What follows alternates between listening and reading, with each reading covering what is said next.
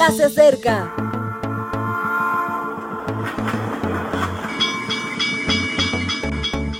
Partimos ya.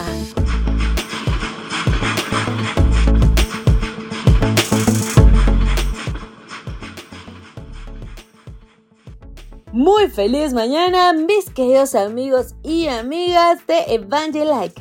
Bienvenidos, es 7 de mayo y con gran gusto y mucha emoción quiero compartirte el mensaje de esta mañana, mismo que lleva por título Perdona si te llamo amor.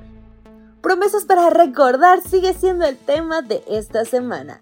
Y vamos a abrir la Biblia en Romanos 8, 38 al 39 ni ninguna otra cosa creada nos podrá separar del amor de Dios que es en Cristo Jesús, nuestro Señor. Perdona si te llamo amor es una novela de Federico Mocchia. Trata de la pasión incomprendida entre un ejecutivo de 37 años y una estudiante de 17. La trama no es demasiado novedosa, pero se ha convertido en un fenómeno social. Tanto es así que ya existe en Roma la Ruta Mocchia.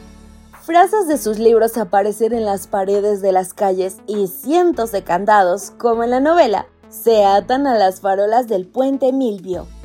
Roma, muchos siglos antes, también fue testigo del amor de un grupo de creyentes por su maestro. En algunas paredes se pintan grafitis burlándose de ellos, y muchos fueron atados en el Coliseo ante fieras que los devoraron y solo por amor a Dios. ¿Qué les dio el coraje a los primeros cristianos para enfrentarse a esas tribulaciones? La promesa de que nada nos puede separar de Dios. Lo sabemos, pero en ocasiones parece que se nos olvide.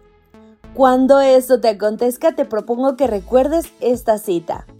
Dios unió consigo nuestros corazones mediante innumerables pruebas de amor en los cielos y en la tierra valiéndose de las cosas de la naturaleza y los más profundos y tiernos lazos que el corazón humano pueda conocer en la tierra, procuró revelársenos.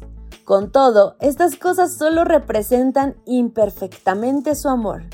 Aunque se dieron todas estas pruebas evidentes, el enemigo del bien cegó el entendimiento de los hombres para que éstos mirasen a Dios con temor y le considerasen severo e implacable.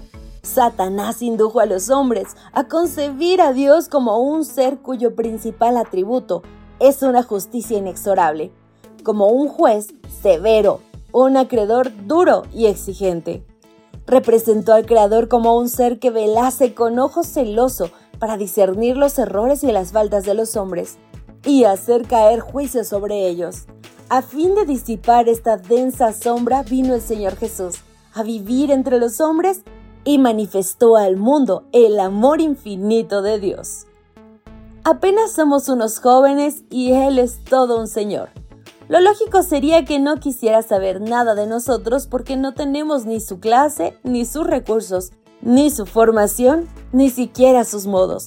Pero a Él no le importa el que dirán, y acercándose cortésmente nos dice, perdona si te llamo amor. Quizá pensemos que es un amor loco, pero es la mayor pasión del universo y nada, absolutamente nada, podrá separarnos de él. Querido amigo, su amor es tan grande que dio su vida por nosotros. ¿Quién podría dar más?